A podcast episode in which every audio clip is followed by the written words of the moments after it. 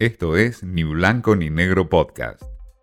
Mensaje directo a entrevistas, un espacio para dialogar con Martín Di Natale. Adriana Amado es docente, investigadora, licenciada en letras, la habrán visto seguramente en TN, y sus comentarios, su mirada profunda sobre la prensa y la relación de la prensa con la ciudadanía es muy interesante. Adriana, hay una idea que vos planteás y que me interesa, varias cuestiones que me interesan charlar, pero la idea de dieta informativa que vos mencionás, este, muchas charlas o, en algunos escritos, em, ¿a qué te referís con eso y si le hace falta a los argentinos esta idea de dieta informativa? Mira, eh, a mí me pareció interesante esta metáfora de la eh, comida, ¿no? Aplicada a la información, porque de alguna manera eh, en este mundo en el que estamos tan preocupados por la desinformación o el exceso, pasa algo parecido a lo que nos pasa con la comida chatarra, ¿no? La más apetitosa es la que nos hace más daño.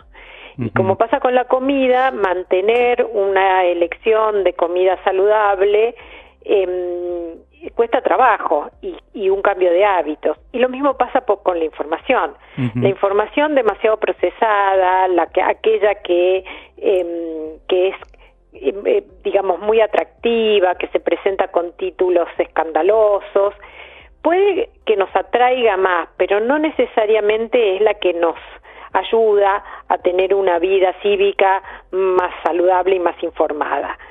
Em, entonces se me ocurrió pensar que así como eh, dejar eh, las azúcares y las cosas que nos hacen daño exige una disciplina, un convencimiento de que em, e, ese reemplazo por eh, información de más calidad nos puede generar ventajas, pasa lo mismo con eso que consumimos, ¿no? Es decir, esto sería también, digamos, seleccionar, elegir eh, qué, medios, digamos, consumir, eh, aquellos medios eh, de mayor trayectoria o, qué tipo de medios. Mira, hoy hay em, una oferta grandísima porque cualquiera de nosotros en, en, los espacios digitales puede elegir medios de mucha más calidad que quizás los que están en nuestra comunidad. Claro. hay, sabemos que hay medios eh, globales que trabajan con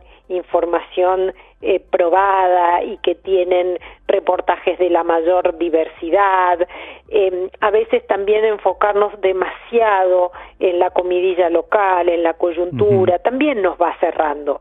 Creo que también hay un ejemplo eh, que nos deja el coronavirus, en donde empezamos a tomar conciencia de que ya no somos aldeas, ¿no? De que cada país está muy interconectado con, con, lo, con su contexto y con otros, y que tenemos que pensar soluciones globales.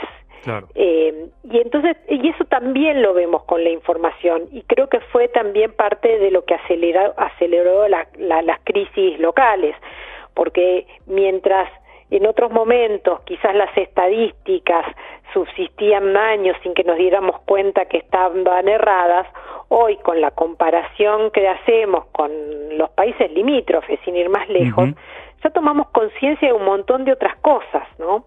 Claro. Adriana, ahí vos planteas también otro de los temas o de los ejes de debate en la comunicación que son la aparición de los influencers, llámese youtubers o lo eh, o los personajes que aparecen eh, irrumpiendo la comunicación tradicional o los medios tradicionales y en qué medida estos influencers hoy crees que pueden tener eh, peso a nivel opinión pública. mira, este año estamos celebrando los 30 años de Internet. y Latinoamérica es un continente muy joven en donde la mitad de la población tiene menos de 31 años. Entonces esto lo que nos está diciendo es que la mitad de los latinoamericanos nacieron y se criaron con Internet. Y esto no es solamente una cuestión de acceso a información, este diría una idiosincrasia. ¿Por qué? Porque Internet nos enseñó a ser interactivos, a tener comunicaciones de uno a uno, cosa que los medios tradicionales siguen sin entender. Entonces, lo que pasa con estos influencers, que son estos chicos ya eh, criados como gamers, eh, y el gamer, a la diferencia del espectador, es una persona que sabe que forma parte de, un juego con reglas y en donde interactúa con cualquiera como par. ¿no? Eh, estamos viendo, no sé, influencers globales como, como Ibai Llanos, que vos lo ves interactuando con sus audiencias. Y tiene claro, incluso hablan casi el mismo lenguaje, te diría. Exactamente. Entonces, ¿por qué es más atractivo ver el relato de, un partido de fútbol por Ibai que por un eh, eh, periodista Sí, o una entrevista con Messi o, con el Kun Agüero y Barco, eh, a diferencia de una entrevista con un periodista deportivo, ¿no? Porque, porque le pregunta las cosas que le, que le interesan a la audiencia y no lo que le interesa a la establishment o a la agenda deportiva, ¿no? tradicional.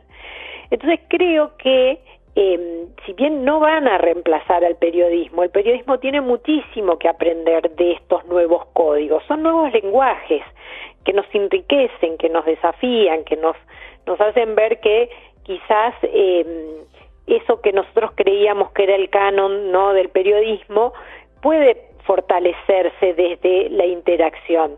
Creo que la tecnología más novedosa no es ni Internet, ni las plataformas, ni las redes sociales. Creo que la tecnología más novedosa del siglo XXI es la conversación pública. Ahora, Adriana, para cerrar, eh, y a modo de síntesis, todo esto nos lleva a pensar a nosotros, los periodistas, de hacer una fuerte autocrítica. Creo que vos lo planteás en algún momento, estos periodistas opinadores de todo, opinators o el, el periodista copy-paste, eh, me parece que esto también exige un mayor desafío para los periodistas, ¿no? Y yo creo que em, e, e, em, e, exige un desafío, pero que a la vez es más fácil, porque si empezáramos a entender que, la tónica de estos tiempos es la cooperación, la colaboración, también nos daríamos cuenta que a veces no hay que trabajar tanto, sino que hay que trabajar más mancomunadamente, ¿no? Eh, y colaborativamente en donde unos aportan unas cosas, los otros aportan otras y el resultado final es una información de más calidad. Obviamente eso significaría dejar de lado nuestras celebridades ¿no? y la pretensión de personalización que, que, impacta tanto en el periodismo. Los egos, sobre todo. Exactamente, exactamente. Pero creo que, que vamos hacia ahí y es un desafío sumamente interesante. Dieta informativa, el poder de los influencers, la relación de los periodistas eh, con la ciudadanía hoy, la ruptura de los medios tradicionales en su vínculo con la gente y esta suerte de renacer de una nueva comunicación. Todo esto y mucho más hablamos, por supuesto, con Adrián Amado. Esto fue Ni Blanco ni Negro Podcast.